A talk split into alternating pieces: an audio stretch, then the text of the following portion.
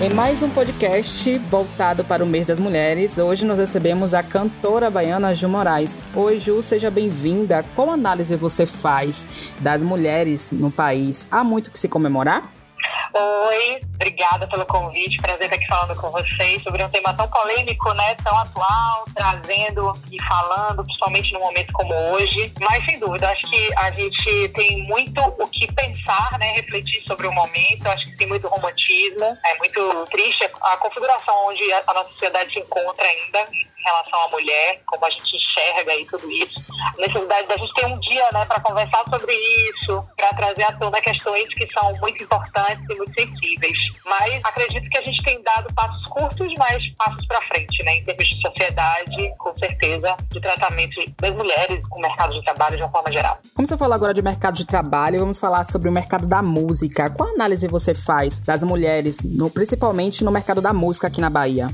No contexto geral, nacional, internacional, ainda é um desequilíbrio enorme, né? Se a gente parar para analisar não só as line-ups, né? Que, que a gente diria seriam as atrações de um grande festival de música hoje, você olhar para um Rock Rio, um Lola Palusa, do que existia antes de toda essa loucura da pandemia, né? Uhum. Se a gente parar para olhar um line-up, a gente já percebe essa disparidade clara no palco. Tem uma artista mulher para cinco bandas com homem ou cinco vozes masculinas por dia, vamos dizer assim, né? Normalmente nesses grandes festivais. E olha que a, a presença feminina nos palcos já é muito forte, né? Uhum. Mas se a gente sair um pouquinho de trás do microfone e para o backstage, e para a área de produção, e para a área de logística, e para todo o mercado realmente que vive do entretenimento, da cultura, da arte, há um parate absurdo e ainda muito maior do que só o artístico que a gente enxerga com os nossos olhos, que, só, que é o que está no palco, né? Então, assim, a gente, além de ganhar muito menos, né? Além das condições de trabalho da mulher serem surreal, né? A gente conviver num mundo totalmente machista, onde se objetifica primeiro o corpo da mulher, o que aquele corpo, aquele rosto, aquela voz significa, para depois o que realmente ela está fazendo ali, o papel dela, o que ela está cantando, a importância de tudo aquilo. Então, são muitos eixos, né, dentro do mercado fonográfico, dentro do mercado de entretenimento e cultura, que ainda é um disparate muito forte, né? Muito grande. Mas isso é histórico, sabe? É uma discussão interminável para a gente fazer aqui, porque isso vai desde a academia, na época que começaram a estudar música, em 1920. Então é, é muita estrada que a gente está tentando resolver agora com alguns programas importantes de protagonismo feminino. Desse olhar, né? Sobre tudo que foi feito e agora que a gente precisa realmente tentar equilibrar um pouco mais essa balança. A pandemia da Covid-19 impactou drasticamente diversos setores do país, principalmente o setor do entretenimento. Como foi isso para você, Jô? Me conta. Para mim foi devastador, tá sendo devastador. É um momento trágico, triste, porque a gente que vive de arte, de música, principalmente de músicas que falam sobre coisa boa, eu vivo do carnaval, né? Fruto da música feita no carnaval. Então a gente vem de uma alegria e de uma ativação de sentidos que é completamente o contrário do que a gente vive hoje, né? Que é o de se isolar, do não abraço, da não aglomeração, daquela sensação que, que a gente nunca imaginou na vida tá passando, é o que a gente tá passando hoje. Uhum. E eu acho que como mulher, olha que eu nem tenho filho, eu imagino as mulheres o que é que não estão passando em casa, as mulheres artistas, cantoras, que estão em casa com seus filhos, com sua família, dando conta de uma família inteira nesse momento. Além de tudo, ser o centro de tudo isso, porque são as mulheres que são centro, a maioria das vezes, né, das grandes famílias. A sustentação de uma grande família. Então, eu nem imagino como é que deve estar sendo para as minhas colegas que têm filho, estão em casa trabalhando de home office, que eu não sei como é o trabalho de home office até hoje de um artista, porque Sim. não tiver estúdio dentro de casa, não existe trabalho de home office.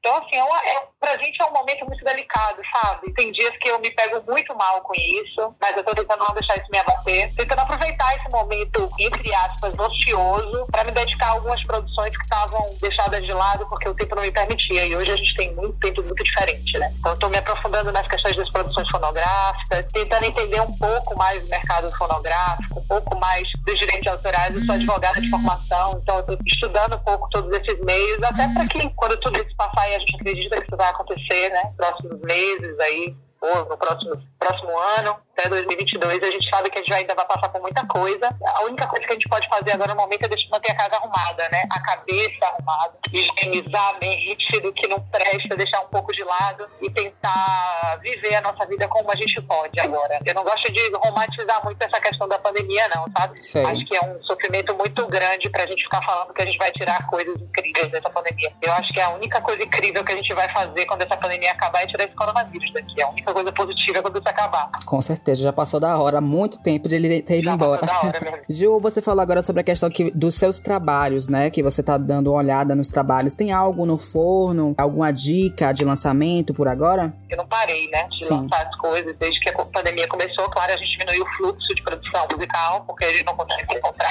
Mas a gente tem, eu tenho produzido assim em casa. Esse home office que eu te falei de ter um home studio foi algo que eu desenvolvi aqui dentro da minha casa. Tem me ajudado muito a estudar e a montar os projetos. E hoje eu tô lançando, na verdade eu venho lançando desde fevereiro, uma série de músicas mensalmente com o grupo, com o coletivo que eu tenho, que eu faço parte, chamado Sambaiana. São, é um coletivo só de mulheres. Então nesse momento é super importante de falar sobre isso. São só mulheres tocando, é, cantando. São quatro cantoras, seis artistas no projeto. Nós vamos lançar oito canções. Já lançamos duas. A primeira foi Groove Arrastado, no mês de fevereiro. E a, a, última foi Canta com Todo, que a gente lançou agora na segunda-feira, no Dia da Mulher mesmo. E para mim, acho que é a coisa mais simbólica que eu tenho feito no momento mais importante mesmo, é, tá agregando nesse coletivo, aprendendo com as meninas muito sobre música, muito sobre o feminismo, porque são meninas muito guerreiras, que já passaram por poucas e boas como musicistas. Já tiveram muita gente que não conseguiu entender o trabalho delas, muito menos respeitar por serem mulheres. Então, assim, eu tenho aprendido muito com elas, porque ser cantora é muito mais fácil do que ser musicista, sabe? Ainda tem essa distância entre eu ser uma artista cantora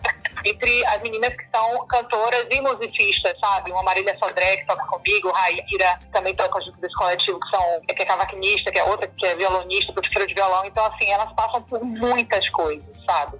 Muito Sim. piores do que já passei termos de machismo. Então, para mim é muito legal, muito importante, muito engrandecedor estar dividindo esse momento com elas, como Sabaiana, que é, sem dúvida, a minha aposta para esse primeiro semestre. Nós estamos produzindo tudo em casa por enquanto, né? Mas a gente vai voltar a gravar o disco. A gente estava voltando agora, semana passada, mas com esse lockdown todo, a gente realmente teve que. Nem o estúdio a gente está podendo usar, né? Por conta das restrições. Então a gente acredita que assim que acabar as restrições, a gente volta para gravar o resto do trabalho e vai ser lançado até maio, junho, no máximo, tudo para a galera curtir aí. Que bom, estamos animados para conferir. Como é que você avalia a dificuldade das mulheres ascenderem nos espaços de poder? É, como eu vem muito de uma questão histórica, sem dúvida. E a gente tem tentado modificar isso. Acho que só existe uma mudança real quando a gente realmente tiver um equilíbrio nos poderes, principalmente em quem governa, em quem faz as leis. A gente precisa de muitas mulheres nesses centros de poder, no STF, na Câmara de Deputados, no Senado, na presidência, nas prefeituras, no governo. Essa é a única forma que eu enxergo da gente conseguir mudar o panorama nacional, porque essa é a nossa forma de viver, né? Uhum. De ter poder. É através do poder político. A gente não,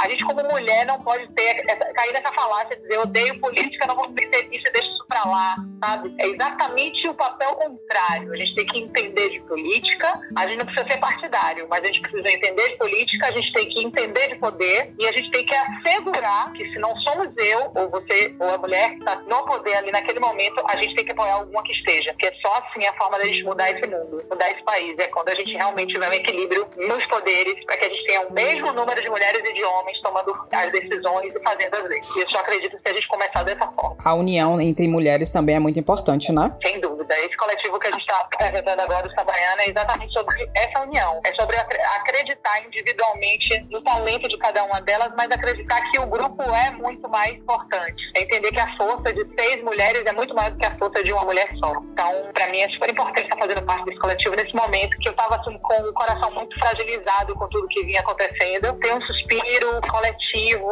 feminino, isso tem me, tem me dado muitas alegrias, tem sido um remédio para todo esse mal, né? Ju, o papo tá excelente, só que infelizmente estamos chegando no nosso tempinho.